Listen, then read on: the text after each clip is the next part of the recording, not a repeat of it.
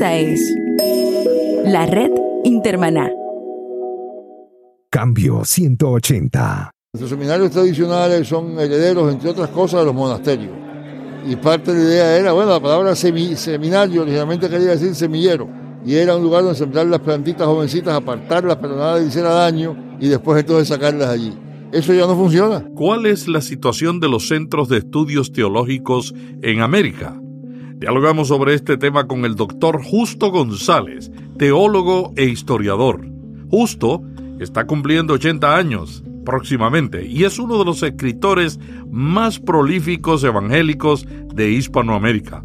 Justo ha escrito más de 120 libros. Dialogamos con Justo sobre cómo está cambiando la educación teológica. Hola, ¿qué tal? Les saluda Melvin Rivera Velázquez. Muchas iglesias no pueden utilizar los grandes medios para comunicar la fe. Sin embargo, pueden crear un podcast. ¿Qué es un podcast? Un podcast es radio bajo demanda que se descarga de la internet y escucha cuando quiere, donde usted quiere y como usted quiere. Le invito a aprender cómo comenzar o llevar un podcast a un nuevo nivel. Estaré ofreciendo un taller en castellano en el Anaheim Marriott el martes 22 de agosto titulado creando un podcast para alcanzar una audiencia mundial. Y esto será un día antes de Podcast Movement, el evento más grande de podcasting en el mundo. Le invito para que se inscriba y participe en este evento en Anaheim, California. Este taller está dirigido a toda clase de públicos. Hay empresarios, consultores y muchas personas que simplemente tienen una pasión o un hobby y quieren crear contenidos para ayudar a otros. Y en esa categoría caemos los que queremos ayudar a las personas en sus áreas espirituales.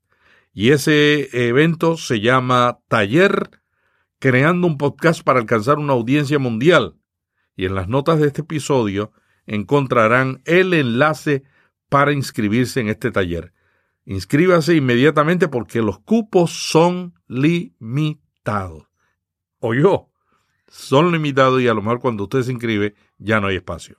Cambio 180. Justo, ¿cuál es la situación de los centros de estudios teológicos en América? Bueno, vamos a ver qué América decimos. Pensamos que aquí en este país dicen América, quieren decir los Estados Unidos. Eh, vamos a empezar por los Estados Unidos, bueno, en todos los lugares, pero vamos a empezar por los Estados Unidos. La educación teológica tradicionalmente en este país y en el resto del mundo ha sido una, tarea básicamente académica que se le ha dado a ciertas instituciones con cierto prestigio y ha habido sistemas para asegurarse que es seria y tiene ciertas bibliotecas y todo eso. Y hasta ahora en, los Estados Unidos cuando se habla de educación teológica eso es lo que quieren decir. Ese patrón existió y existe todavía en todo el resto del mundo, en América Latina, por todas partes pero es un patrón que está en crisis. No quiere decir que no vaya a tener valor todavía, pero como está actualmente está en crisis. Yo estaba diciendo al grupo hoy, aquí en la asamblea de AETH, que eh, el seminario más antiguo en los Estados Unidos cerró las puertas para unirse a la Universidad de Yale.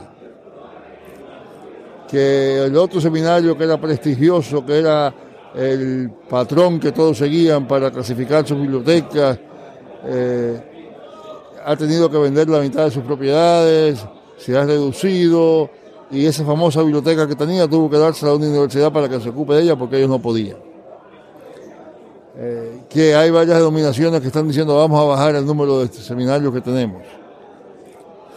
Y eso sucede también en otras partes, en América Latina, el CEDET en, en, Buenos Aires, que era el gran eh, faro de luz, yo que sé qué, de nuestra educación teológica cerró hace un par de años.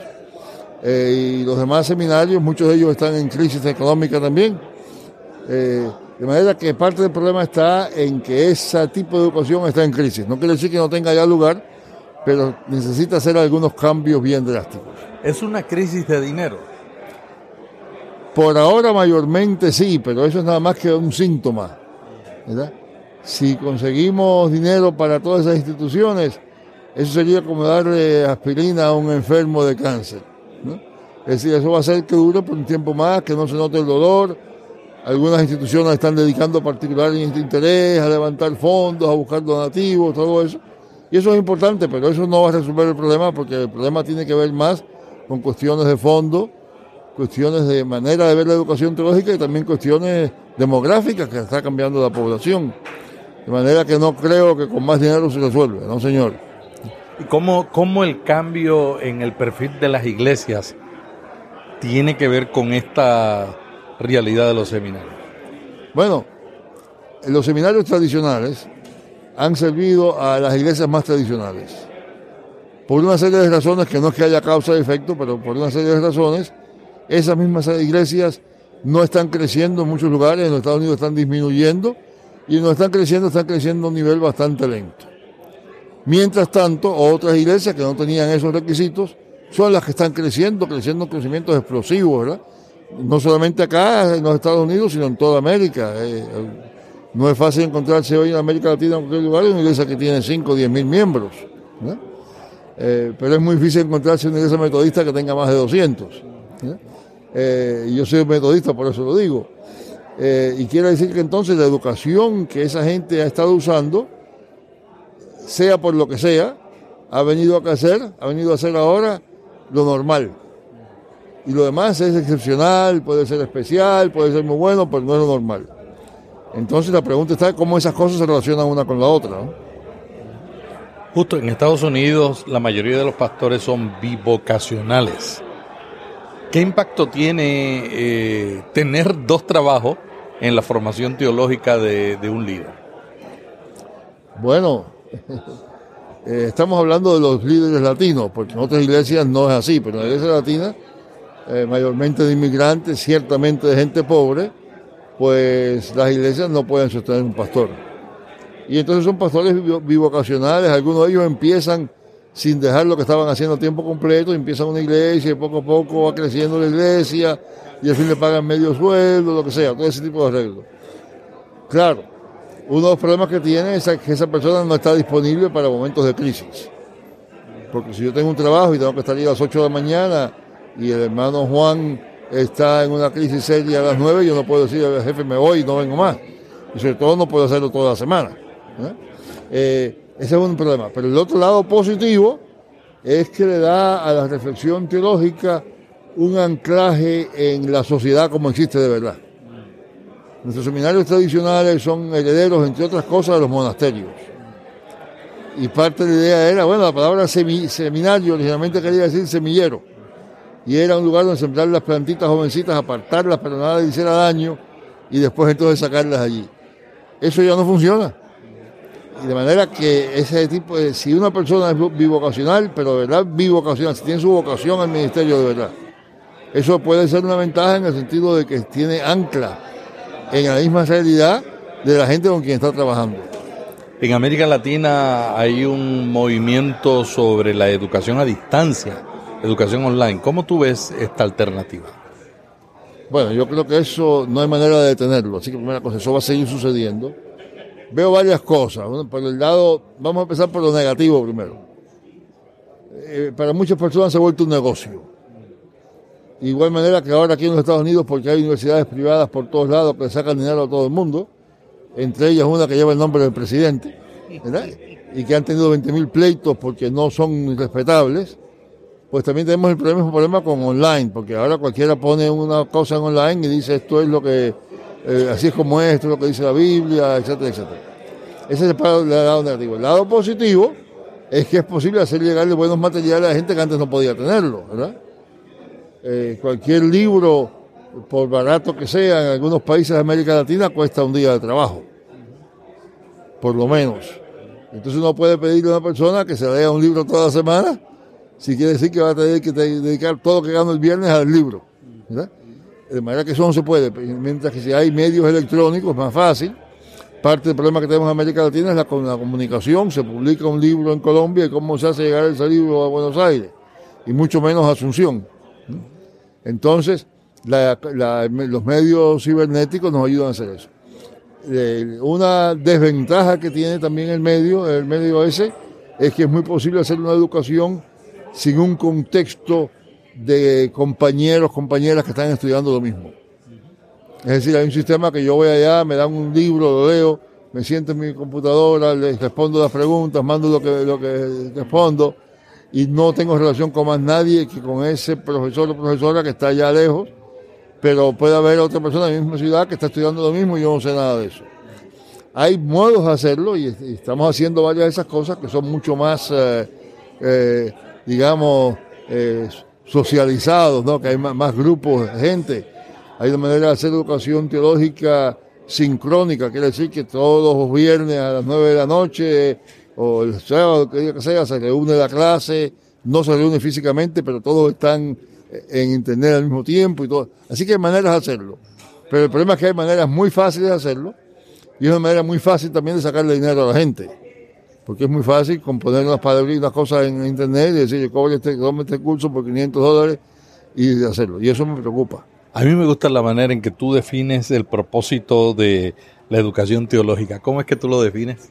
Bueno, yo decía que la meta, el objetivo de la educación teológica no son los estudiantes, es la iglesia, el pueblo de Dios. Y la educación teológica buena no es educación para que el estudiante sepa mucho, es para que el estudiante sepa cómo hacer que la iglesia sepa.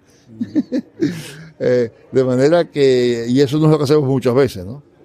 ¿Y quién es el producto final de la educación teológica? El producto final es una iglesia obediente, una iglesia fiel.